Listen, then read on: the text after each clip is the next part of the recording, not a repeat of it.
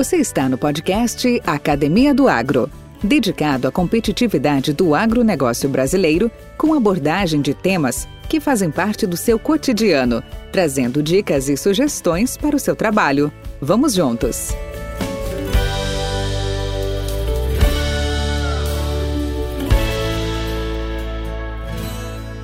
Olá, olá pessoal! Estamos de volta aqui com mais um episódio emocionante da série inédita Cadeia Produtiva dos Insumos Biológicos do Agronegócio Brasileiro.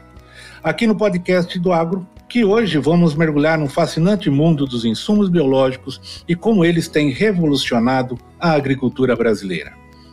Os bioinsumos têm ganhado cada vez mais destaque e relevância no cenário agrícola, atendendo à crescente demanda por práticas sustentáveis e principalmente soluções biotecnológicas.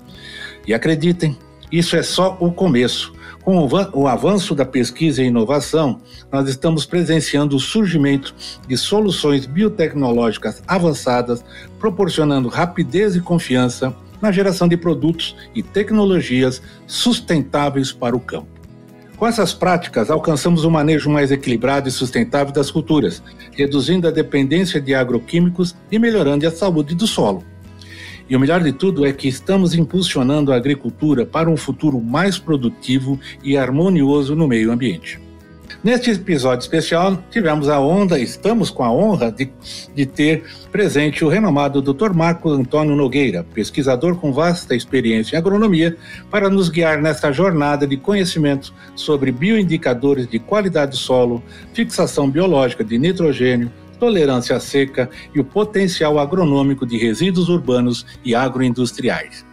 Então, Prepare-se para descobrir como fortalecer a saúde das plantas, controlar naturalmente pragas e doenças, reduzir o impacto ambiental na agricultura e levando o agronegócio brasileiro a, uma, a um novo patamar de eficiência, segurança e sustentabilidade. Sustentabilidade. Até eu enrolei aqui agora. Vamos lá? E aí, doutor, tudo bom, Marcos? Como vai você? Como vai, Valdir? Tudo bem. Estamos aqui para bater um papo aí, conversar aí com a turma a respeito desse assunto bastante instigante, né? Bastante é, em evidência hoje no, no, no, nossos, nas nossas áreas aí de, de atuação, né? Na agronomia, pessoal cada vez mais voltando aí para a questão dos insumos biológicos na agricultura. Que bom, que bom, Marcos. Bom, antes de mais nada, como disse, é uma satisfação, uma grande honra contar com a sua participação. Obrigado pelo seu tempo. E como tudo tem um início, eu também gost... as nossas entrevistas também sempre tem um bom início, né? E a primeira pergunta é: como que tudo começou? Conta um pouco de você e sua história. Bom, eu, primeiramente eu que agradeço a oportunidade, a oportunidade de estar falando com você e, e, e os teus seguidores aí no, no, no podcast, né? É muito importante a gente usar essas várias plataformas aí de divulgação de, de tecnologia, de conhecimento. Bem, sobre mim, eu sou paulista de nascimento, paranaense de coração, já estou há mais de 20 anos no Paraná. Eu sou original ali de Cândido Mota, interior de São Paulo, ali região de, de Assis, Vale do Paranapanema, ali, até das terras roxas ali, que, que a gente chamava né, antes, hoje os latossolos, nitossolos, bastante férteis ali do Vale do Paranapanema. E eu meu pai é agricultor, né? Eu cresci num ambiente de agricultura, sempre com o pé no chão, pé na terra, respirando poeira e, e sempre é, gostando da, de estar né, na, na, lavoura, no meio da, da plantação. E depois, quando chegou o momento de decidir é, o que fazer né, profissionalmente, eu não tive dúvida.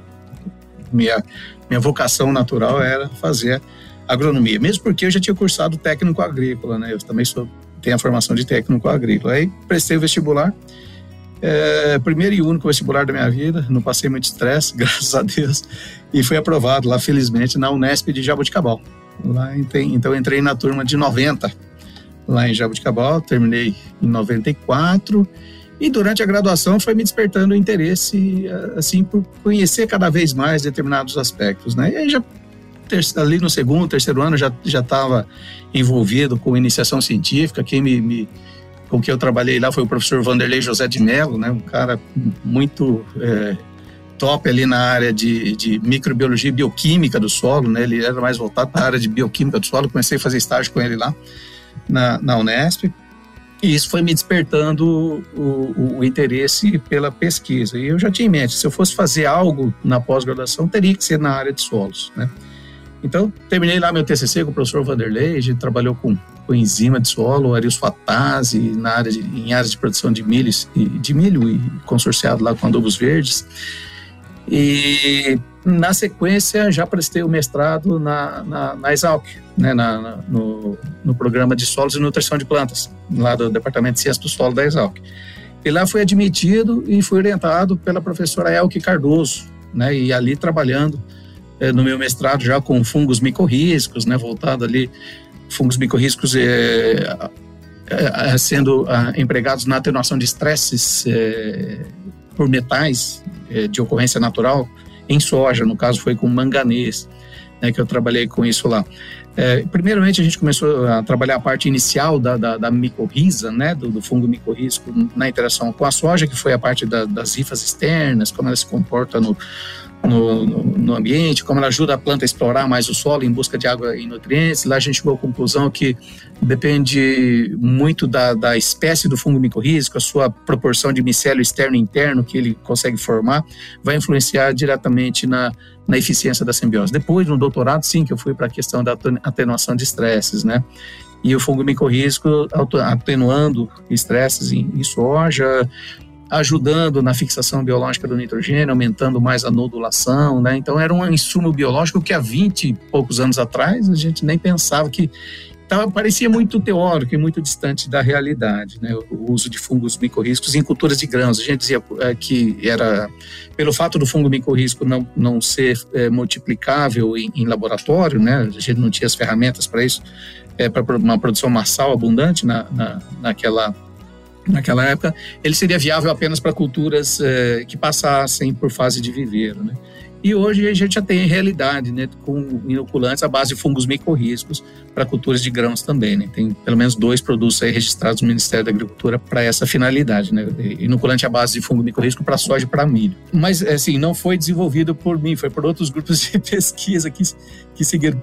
Por quê? Porque é, quando eu terminei minha pós-graduação, né, do, é, lá terminei a pós-graduação em final de 2001 lá na Exalc, passei um tempo na Alemanha, na, na Universidade de Tübingen, lá fazendo um sanduíche, né, me, me contribuiu bastante nessa vivência internacional também para conhecer novas pessoas, novos grupos de pesquisa, como as coisas funcionam lá fora. Né? Aprendi muito com os alemães. Né? Os alemães têm um, uma, uma, um padrão de trabalho assim fantástico que, que, nos inspira muito em termos de, de ser metódicos. É, facilidades de pesquisa naquele ambiente, isso me contribuiu bastante também.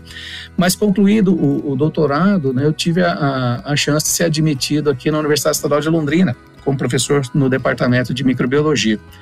Então, em 2002, eu vim para cá, comecei a atuar como professor das disciplinas lá de, de microbiologia geral e agrícola, no curso de agronomia, e fazendo ali, trabalhando com pesquisas é, voltadas para a área de, de, de biologia do solo, é, indicadores de qualidade do solo, né? Isso é, abriu uma, ali uma, uma, uma, possibilidade de linha de pesquisa e, vi, e, comecei a trabalhar com enzimas de solo, biologia do solo, até alguma coisa com fungos micorrízicos ali também, né? Isso eu fiquei de 2002 a 2010. Em 2010 surgiu a oportunidade do concurso da Embrapa. E aí cheguei aqui como um novo desafio também, resolvi prestar o concurso e, e fui aprovado também, felizmente.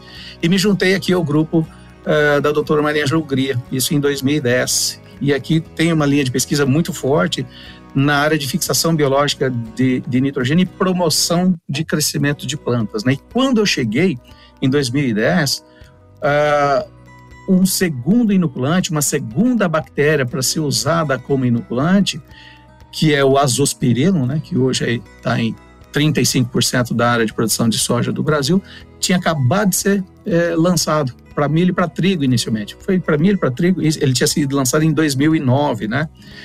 E de lá para cá eu venho também trabalhando e contribuindo nessas linhas de pesquisas voltadas a microrganismos promotores de crescimento de plantas. Né? Então já peguei o, o, azospirilo lançado, né? inicialmente já desenvolvida a tecnologia para milho, para trigo para arroz, né? que foram as três primeiras culturas para as quais ele foi é, licenciado. Depois já comecei a contribuir também aqui com, com o grupo de pesquisa na avaliação do azospirillum como um inoculante também para leguminosa, né? E aí, nesse aspecto, foi a, a, a junção do azospirilo com o brad rhizóbio na soja e o azospirillum com o rhizobium do feijoeiro, no processo que nós chamamos de co-inoculação. Né? Então, trabalhei com os, os ensaios de, de, eficiência agronômica também dessa tecnologia, né? É, validamos as, os resultados e lançamos essa tecnologia é, sob liderança da colega Maria Ângela, mas é, muito par e passo, né, acompanhando e, e, trabalhando junto aí no desenvolvimento de toda essa pesquisa, como um grupo de pesquisa, em 2014, 15. Né? Então, a, a co-inoculação da soja veio lá para é, 2014, 15, não só soja, mas soja e feijoeiro. Né? Aliás, para feijoeiro é fantástico, né? O, é, muitas vezes a gente tem uma, uma é, a gente recebe muitos relatos de, de produtores que uma inoculação do feijoeiro muitas vezes não é muito eficiente e, e, se precisa suplementar com fertilizante nitrogenado. Mas quando a gente junta o azospirilo, é, a chance de resposta à inoculação é muito maior, né? os resultados são muito mais consistentes e a gente tem até caso aqui de produtor, né? Não sei se eu posso contar essa história agora, mas há dois anos, é, um, pequeno produtor aqui da região de Pinhalão nos procurou, né? É, querendo plantar feijão, plantar feijão em, em agosto.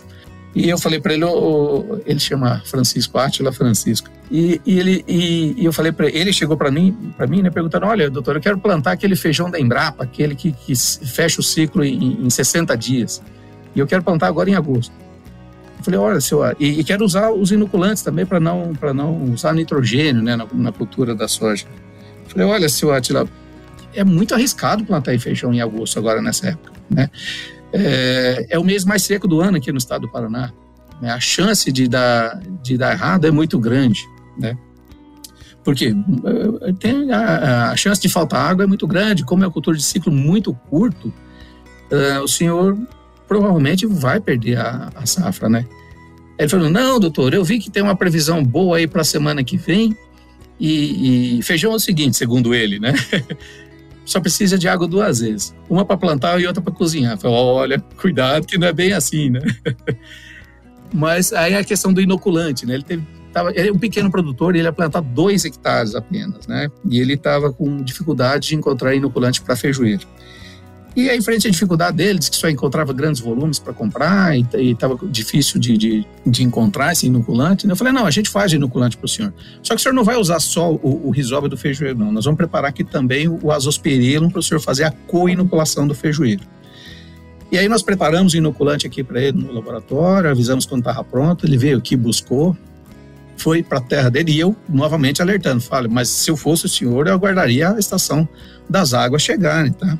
Porque é muito arriscado plantar feijão nessa época, é o mês mais seco do ano. Falei, não, não, doutor, tem uma previsão boa na semana que vem, eu vou plantar. Falei, tudo bem, é por sua conta e risco, né? A gente avisou. O que, que aconteceu?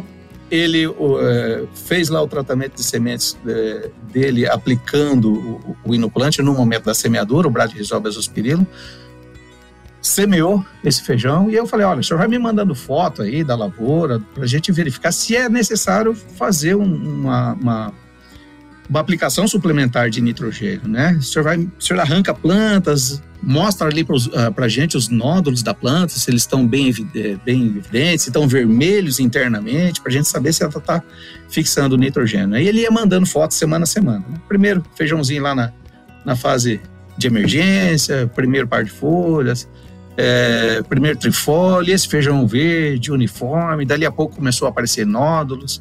Eu pedia para ele mostrar os nódulos, cortar os nódulos internamente, nódulos vermelhos. E se passaram duas semanas, três semanas, um mês, e o feijão vindo bem, dali a pouco os primeiros botões florais.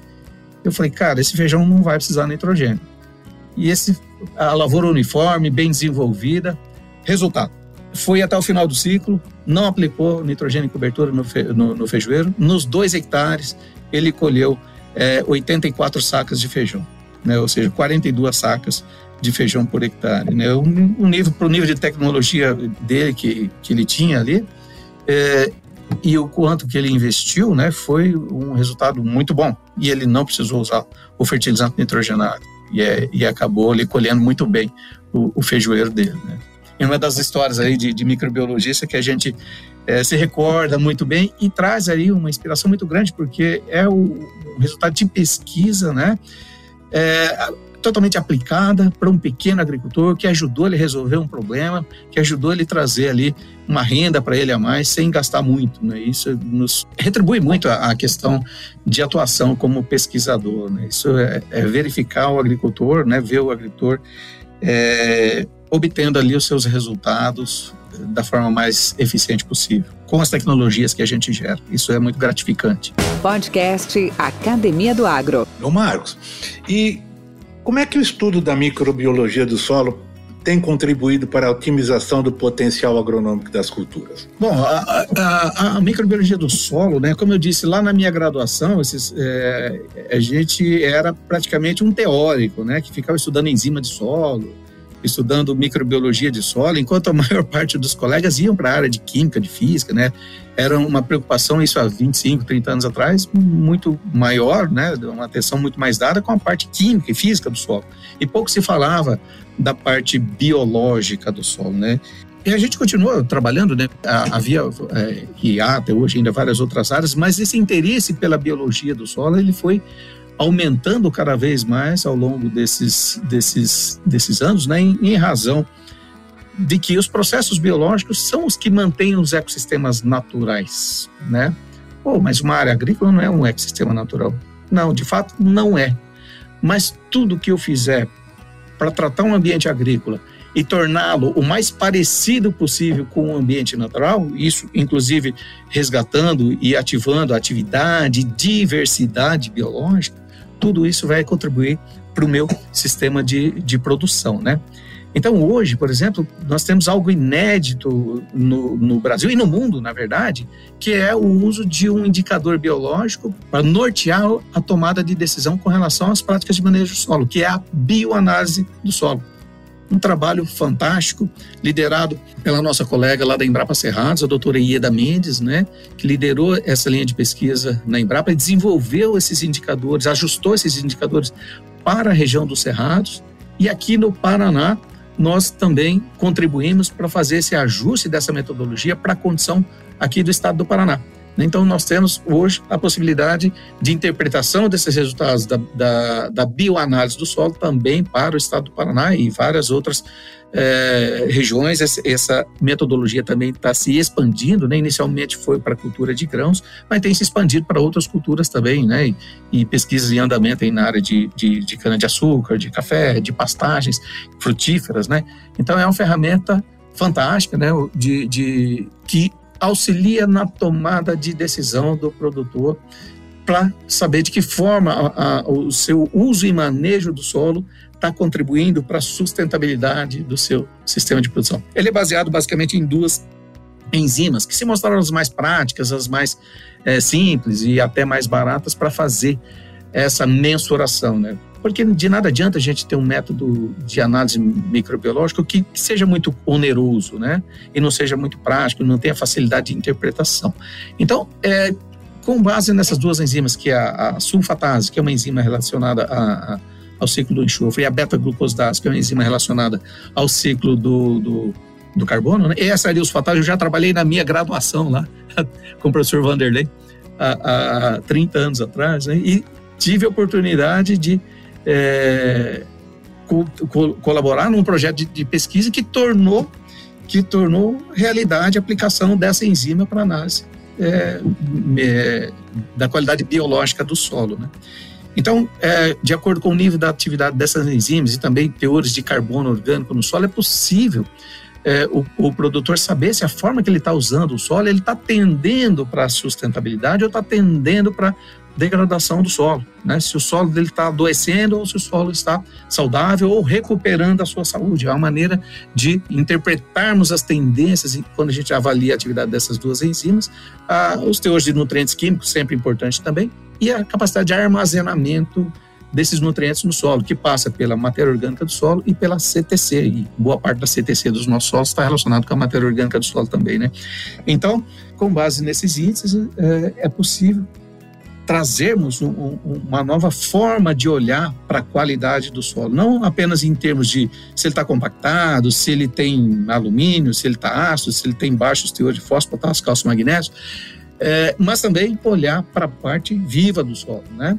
Para o carbono orgânico do solo e o que vem por trás desse carbono orgânico do solo, né, que é a atividade e diversidade biológica que acaba botando a maquinaria do, uh, do solo para funcionar, né, na ciclagem de carbono, na ciclagem de nutrientes, né, na, na disponibilização de fósforo, de potássio, é, nas transformações do nitrogênio, né, tudo isso, então, como acontece nos ambientes naturais. Né, os ambientes naturais se mantêm dessa maneira por, por séculos, por milênios, né? E, e, tudo que a gente fizer no ambiente agrícola para imitar o máximo possível esses ambientes naturais, restaurando esses processos biológicos, a gente está contribuindo para tornar o nosso sistema de produção mais eficiente também. Marco, bacana, hein? Essa, esse bioindicador ou essa, essa maneira de mensurar se associando né, às tradicionais análises bioquímicas, né, de é, químicas, físico-químicas né, do solo. É, muito interessante isso, muito interessante mesmo. Me fala uma coisa, e a biotecnologia, como é que ela tem contribuído para o desenvolvimento dos ativos biológicos? Conta um pouco dessa, porque a, biotecnologia também é um ferramental muito poderoso hoje, né? E como é que ela tem atuado? Bom, a biotecnologia em si, né, na verdade, ela, ela, ela se usa ela usa da, da diversidade biológica e, dos processos microbiológicos realizados para fazer, por exemplo, ali coisas que seriam inimagináveis, né, no, no passado recente, né? Como por exemplo fazer uma planta expressar uma proteína de uma bactéria que combate uma, uma, uma praga, né? Como por exemplo as, as plantas BT, né? Então é uma fonte de engenharia, de, fonte de genes ali para engenharia genética também ah, como fonte de mecanismo de transformar essas plantas. Né? Um dos mecanismos de transformação de plantas para fazer as plantas geneticamente modificadas é um mecanismo copiado de uma bactéria, que é o agrobactério. Agrobactério tumefaces, né? aquele plasmídio que, que, que é uma, uma, uma, complementação do DNA dessa, dessa, dessa bactéria, que traz lá no, na condição natural dela genes de patogenicidade que causam tumor na planta, a gente substitui aqueles genes de patogenicidade pelos genes de interesse, falando muito simplistamente, né? E ali se integra isso no, no genoma de uma planta-alvo e você consegue recuperar uma planta geneticamente modificada. Isso é uma das maneiras, né, de usar a biotecnologia, né, na, na, na com base ali nos genes é, fornecidos, extraídos da natureza. A própria planta, a planta geneticamente modificada para tolerância a herbicidas, né, o glifosato, por exemplo, é uma, uma, uma via metabólica alternativa, né, é retirada de uma de uma bactéria também inserida na planta. Né? E na natureza isso jamais aconteceria. Né? Então isso é uma maneira de trazer trazer aí uma, uma, uma possibilidade jamais imaginada, imaginada né, em condições naturais ali é, por nós. Então, é, graças a essas ferramentas de biotecnologia, é possível termos aí essas plantas alteradas, geneticamente modificadas, né, que tem uma performance totalmente diferente aí no, no ambiente, né? Então, é, independente aí de questões é, polêmicas, se, se Sim, a parte a polêmica, né? Que, que, o assunto leva, né? Mas é uma aplicação é natural, da ciência, é, é uma aplicação da ciência, né, né é, nessas situações. Por outro lado, nós temos também uh, a prospecção de, de micro-organismos do ambiente, né, que não deixa de ser uma biotecnologia também, de encontrar uma bactéria, um fungo, ou até um protozoário, e por que não um vírus, né? A gente tem aplicações de vírus uh, para controle de pragas, por exemplo, prospectando esses micro-organismos da natureza. Isso também é uma, uma ferramenta biotecnológica, né? Prospectando esse microorganismo da natureza e para a gente encontrar aquele microorganismo eficiente que tem uma alta capacidade, por exemplo, de uma bactéria fixadora de nitrogênio, uma bactéria que tem a capacidade de mobilização de fosfato, ou de promover crescimento de plantas por ações hormonais, ou atuar como uma, um entomopatógeno, ou, sei lá, um protetor contra manchas foliares, é, é como a gente encontrar uma agulha no palheiro. Né? Eu costumo dizer que uma, uma espécie microbiana não quer dizer muita coisa. Né? Por quê? Muitas vezes o que vale, que traz aquela propriedade que a gente tem interesse, não é a espécie, mas é um isolado daquela espécie, uma estirpe que a gente chama, né, na, na, aqui microbiologicamente. Né? Então, muitas vezes eu tenho, ah lá, vou dizer, um bacilo subtilis, para a gente citar um exemplo aqui, né? Puxa vida, mas qual estirpe, né? Por quê? Eu posso ter bacilos subtilis que faz o quê? Mobilização de fosfato, e não é o mesmo que faz controle de nematóide, e não é o mesmo que faz sei lá, controle de cigarrinha, por exemplo, ou de manchas foliares. Então, veja, para uma mesma espécie, quatro funções. Mas é a mesma estirpe que faz tudo isso? Não. São isolados, são cepas distintas, cada uma com suas, com suas características. Né? Então, é também papel do cientista, né? É procurar esses isolados, procurar essas estirpes, encontrar as mais eficientes e chegar ali num produto de fato. Né? Para você ter uma ideia, na nossa coleção de micro-organismos, aqui na Embrapa Soja, voltados para a promoção de crescimento de plantas, nós temos uma coleção de é, cerca de 4 mil isolados aqui na nossa coleção. Porém, né, não são todos que são altamente eficientes. Eles foram selecionados, foram isolados num primeiro screening, né, mas agora eles têm que ir para uma parte de refinamento né, e procurar aquela propriedade que nós tenhamos algum interesse nela. Por exemplo, promoção de crescimento, mobilização de fosfato, tolerância seca, né, que é outro assunto também muito evidente e, e em evidência, em demanda né, é, recente.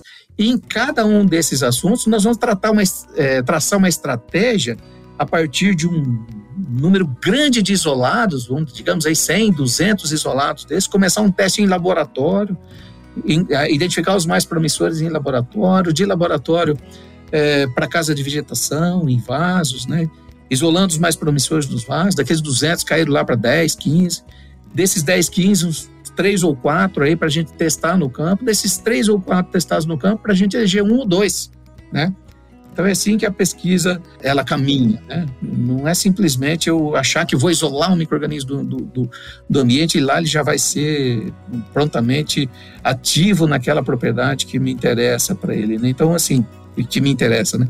Então é um processo de, de busca, de refinamento, de passo a passo, né? Uma, uma estratégia de é, partir de um número enorme de indivíduos e chegar ali em um ou dois que te traga algum potencial de fato, que tem estabilidade, que tem uma série de, de características que ele precisa ter para cumprir o papel que a gente espera dele no ambiente, inclusive capacidade competitiva, sobrevivência, facilidade de multiplicação, tudo isso é, deve ser levado em conta. Né? Podcast Academia do Agro. Ô, doutor, você citou algo aí sobre tolerância à seca, que é realmente hoje uma demanda muito forte pelo mercado. Então nós estamos falando aí de da construção, a criação, o desenvolvimento de ações bióticas para um efeito abiótico, um efeito que é o estresse né, causado pela déficit hídrico. É, quais são as principais estratégias para se aumentar essa tolerância à seca, a esse estresse hídrico nas plantas e como isso pode impactar a produtividade agrícola? Joia. Essa pergunta é muito importante porque muitas vezes as pessoas acham que encontrando um insumo biológico, é, e hoje nós já temos insumos biológicos voltados para a tolerância seca, eles têm sua importância, têm seu papel e de fato aumentam a, a tolerância à seca. O trabalho do, do, colega nosso ali da, da Embrapa Meio Ambiente, né, o colega Itamar Soares de Mello, isolou uma bactéria da, que vive nas raízes do mandacaru, né, uma, uma, uma planta lá da, da caatinga, né, e esse, esse bacilos, um bacilos aryabhatai, ele tem a propriedade de aumentar a tolerância é, da planta ao estresse, o estresse hídrico, né? Então, aumenta a longevidade, sobrevivência das plantas, elas sentem menos esse, esse impacto, né? Mas, esperar que um microorganismo, né, alguém que é, acha que um, algum microorganismo com essas propriedades vai resolver todo o problema, está muito enganado, né? Para essa questão de, de tolerância à seca, nós precisamos adotar estratégias integradas, né? vários mecanismos, várias estratégias para conseguir lidar com esse problema de seca. O microorganismo, ótimo, muito bom também, mas passa pelo manejo de solo, né? É, por um plantio direto bem feito, com palhada, com aumento dos teores de matéria orgânica no solo, com perfil de solo, com correção de perfil. Não adianta nada eu ter ali é, o insumo biológico ou, ou um, plantio relativamente bem feito, se não tiver perfil, né, capacidade de penetração dessas raízes no perfil do solo para explorar camadas mais profundas. Então, em ambientes que têm limitação química, por exemplo, né, com alumínio, né, preciso ter adotar a estratégia de melhorar esse perfil quimicamente, gesso, calcário, né, as estratégias ali de melhorar é, esse perfil é, propriedade física do solo, né? Eu, eu, não adianta nada eu ter um, um, perfil quimicamente bom lá embaixo, mas ter uma camada de impedimento a, a 15 centímetros de profundidade, a raiz não vai conseguir atravessar. Então, eu preciso é, trazer mecanismos de fazer, tornar esse solo permeável. Qual o melhor mecanismo de trazer e tornar esse solo permeável? Botar raízes no sistema, plantas que aportem abundância de raízes, que aportem carbono, né? Então a gente precisa, por exemplo, sair do nosso é, sisteminha duplo ali, soja, milho, soja, milho, soja, milho, ou soja, trigo, soja, trigo, e diversificar de tempos em tempos, botar ali uma forrageira tropical de tempos em tempos, integrar com, se possível, é, com, com, com pecuária, né? uma braquiária no sistema, ou uma braquiária consorciada com esse milho que vem depois da soja, já te traz grandes vantagens para esses sistemas em termos de melhoria física do solo e também biológica, né? Porque isso é carbono que a planta que, tá, que a planta está é, colocando à disposição da diversidade biológica, da comunidade biológica do solo naquele ambiente. Né? Então, tudo isso favorece tremendamente a biologia do solo como um todo. Então, são estratégias integradas. Eu posso usar, usar um bioinsumo que me traga tolerância, mas não posso esquecer da química do solo, não posso esquecer é, da fertilidade e também é, genótipos tolerantes. Hoje também outra estratégia é usar genótipos mais tolerantes, né? Então, toda, todas essas estratégias integradas vão aumentar a chance de ter um maior sucesso ou ter menos impacto numa condição de estresse hídrico. Vai é, fazer milagre? Não. Uma seca como atingiu o Paraná no, há, há, pouco tempo atrás, aí, que reduziu a nossa produtividade em 50%, puxa vida, nem com essas estratégias eu vou conseguir manter o meu topo né, de, de produtividade. Mas posso sofrer menos, né? posso ter menos impactos. Né? Um azospirilo em coinoculação com a soja, com o bradirizópio na soja, ou inoculação do milho com azospirilo. O azospirilo, o que, que ele faz? Ele estimula a, a, a produção de raízes dessas plantas e, e, essas raízes vão também em busca de água e de nutrientes, né?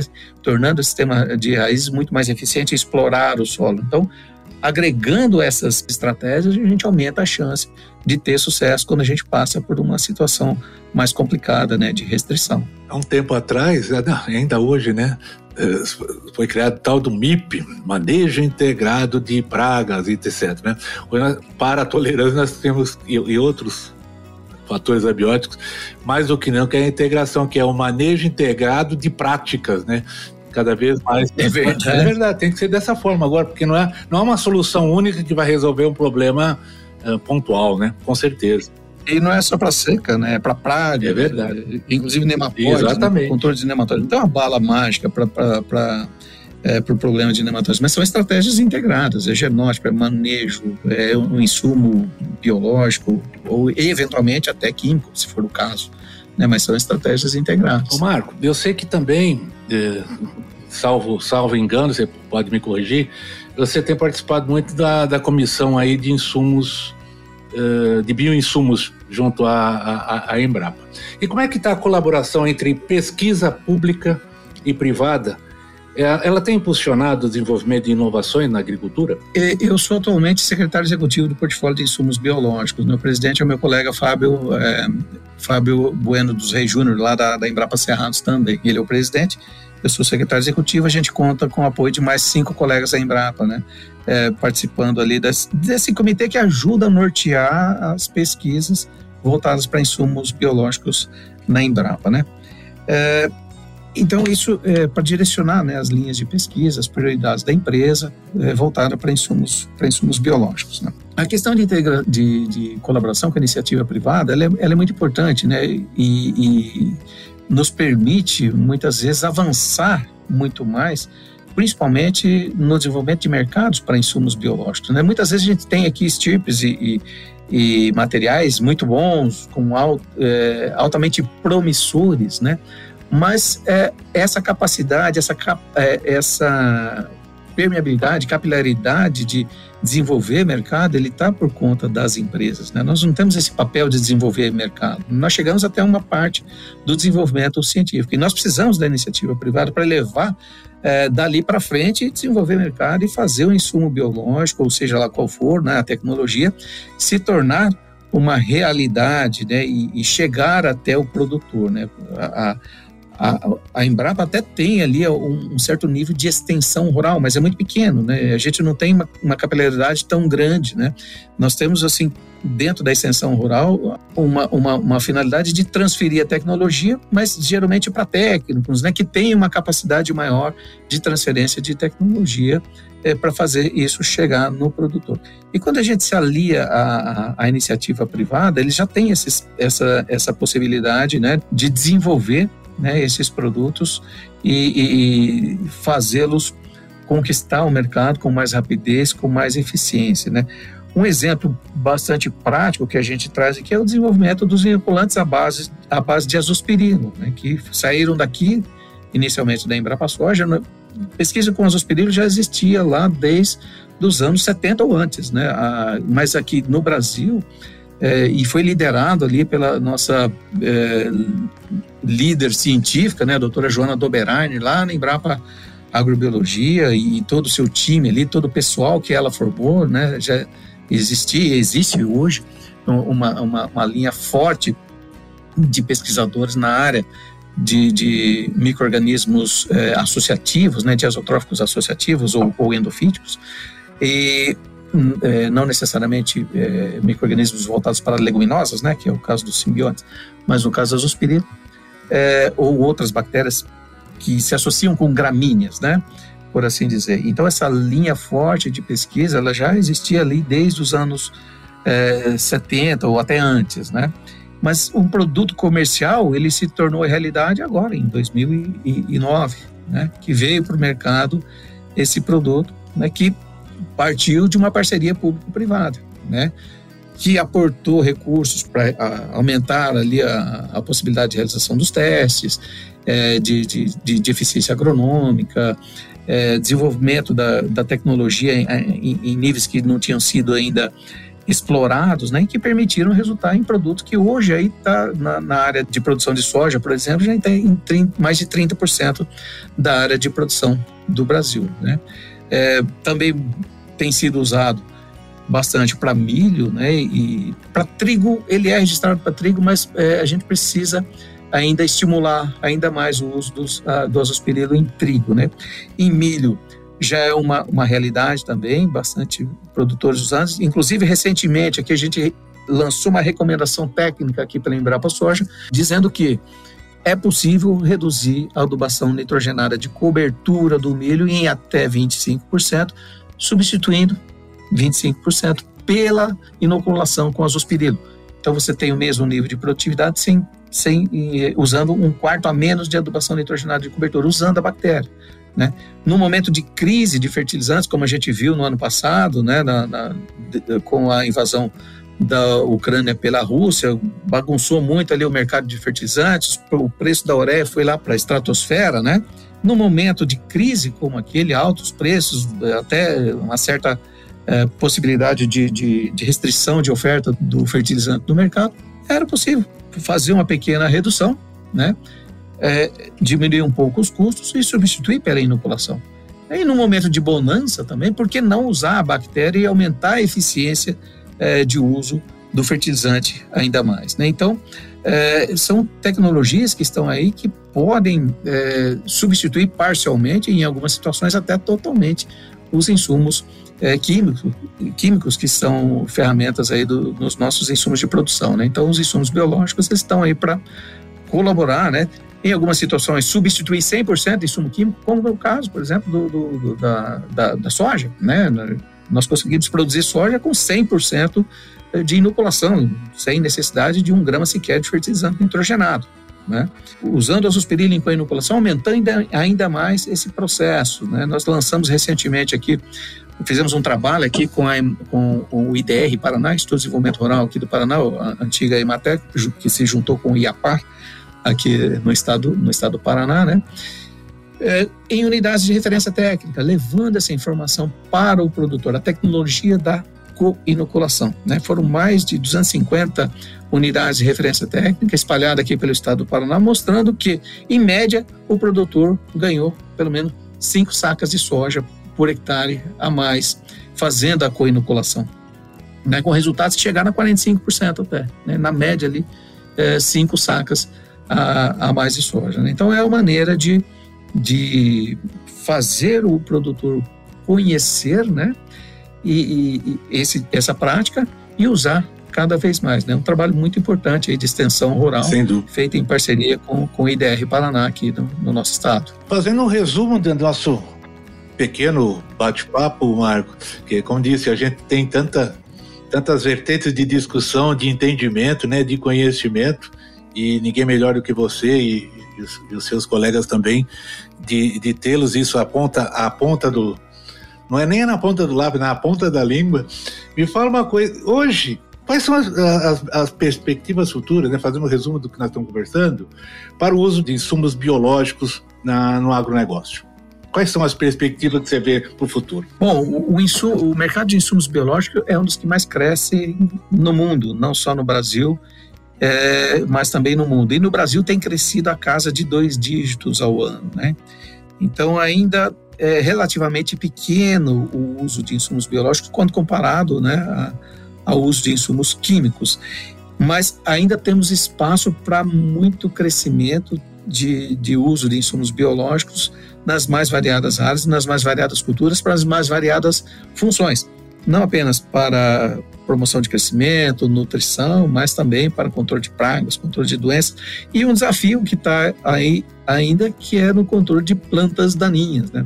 Na, até onde eu sei, a gente não tem nenhum insumo biológico para controle de plantas daninhas, mas o pessoal está aí, até aqui na Embrapa Soja a gente tem algum produto ali é, algum isolado, né, que, que tenha uma, um potencial, por exemplo, para controle de, de, de leiteiro, eufórbia, né, é uma linha de pesquisa que também precisa crescer né, ainda mais na busca de bioherbicidas, por exemplo. Mas existem produtos promissores aí no mercado. Né? Na linha de entomopatógenos, a gente já tem uh, um, um, número razoável, mas uh, na verdade, né, quando a gente fala em entomopatógenos, a gente, a gente não pensa por cultura, né, mas por alvo, né? E na realidade, eu vi uma pesquisa recente de, um, de, uma palestra de uma colega ali no, no evento dizendo que de todas as pragas, a gente não tem mais que 10% de produto biológico para, esses, para todos esses alvos biológicos. Né? Então, tem, também tem muito a ser desenvolvido aí para a área, para a linha de patógenos. Né? Para a linha de, de, de, doenças, né? de, de doenças fúngicas, por exemplo, também tem ali uma grande possibilidade de crescimento. Né? A gente tem muito pouco é, existem alguns, mas temos muito poucos ainda produtos é, é, desenvolvidos para o controle de produtos biológicos desenvolvidos para o controle de doenças, né? Para fitonematóides, né? Também tem uma oferta razoável aí, uma, em termos de, de, de, produtos biológicos para controle de patógenos, né? Dentro de, dos fito, fitonematóides, se eu não me engano, é o que tem a maior oferta aí de produtos biológicos no mercado, mas mesmo assim ainda tem espaço para novos produtos, novos mecanismos de ação, questão de persistência, tem uma série de, de de possibilidades aí de, de crescimento. E para a linha de nutrição também, de plantas, né? tem uma série aí. Né? Nós temos o, o, o, o, que abriu todo esse caminho da discussão de, de, de uso de insumos biológicos na agricultura é o, o Bradyrhizobio na soja, né? que é o nosso primeiro bioinsumo que o agricultor já usa lá desde que a soja tem importância econômica aqui no Brasil. Isso é o, é o primeiro bioinsumo né, nós passamos lá pelos anos 80 pelo baculovírus, né, que ele acabou saindo de, de cena e agora retornando novamente. É, depois de 50 anos de uso de bradyrhizóbio na cultura da soja, só em 2010 que surgiu um primeiro inoculante que não fosse é, bradyrhizóbio para a cultura da soja, que foi a azospirina. Né? Agora já temos também os produtos aí, os bacilos mobilizadores de fosfato, já temos também os bacilos para tolerância à seca, né? Então, recentemente aí vem surgindo aí uma grama, uma gama, melhor dizendo, muito maior de produtos biológicos para uh, o uso na agricultura. E isso é muito bom e é muito importante, por quê? Porque o agricultor, ele, é, ele vai conhecendo, né? E vai aprendendo a lidar com esses insumos biológicos, né? Lidar com insumo biológico não é como lidar com com um produto químico que ali você às vezes você entra, controla de muito rapidamente, muito fácil, relativamente fácil, né?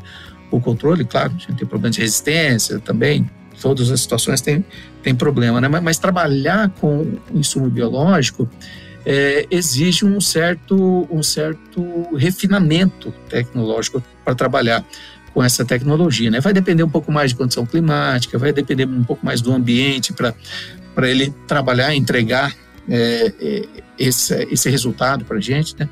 Então, por exemplo, quando eu vou fazer um tratamento de sementes ali para fazer a, a, semeadura, às vezes eu esqueço que eu estou trabalhando com insumo biológico e misturo junto com fungicida, um inseticida, um micronutriente que tem ali extremos de pH, conservantes que acabam inibindo o, o, a ação do, do, do, insumo biológico. Né? Isso é muito comum para o caso de tratamento de sementes de soja com, com as bactérias da fixação biológica no nitrogênio. Muitas vezes a gente vê que mistura todo aquele produto sem os devidos cuidados e mata a bactéria de interesse. Né? E se esquece que a gente está trabalhando com um organismo vivo para ele continuar ativo e trazendo o benefício que a gente espera dele, ele tem que continuar vivo né, para trabalhar para nós. Né? Então, são esses refinamentos que a gente precisa prestar atenção e começar é, a, a, prestar mais atenção para obter o máximo possível da eficiência dos insumos biológicos. Né? Claro que a pesquisa ela, ela ajuda a superar esses desafios também. Né? Hoje, por exemplo, as formulações elas podem trazer ali substâncias protetoras que ajudam a é, diminuir o impacto de, de, de, produtos químicos, de aumentar, se é um produto que vai ser aplicado via foliar, por exemplo, aumentar a, sobrevivência por aumentar a resistência a raios UV, por exemplo, a ressecamento, né? a exposição à radiação solar como um todo. Né? Então, a pesquisa também tem trabalhado e desenvolvido é, na, na, busca de formulações que permitam a maior né, desempenho, sobrevivência e desempenho desses micro-organismos no ambiente de, de produção. Né? A nanotecnologia está aí para ajudar nisso também, né?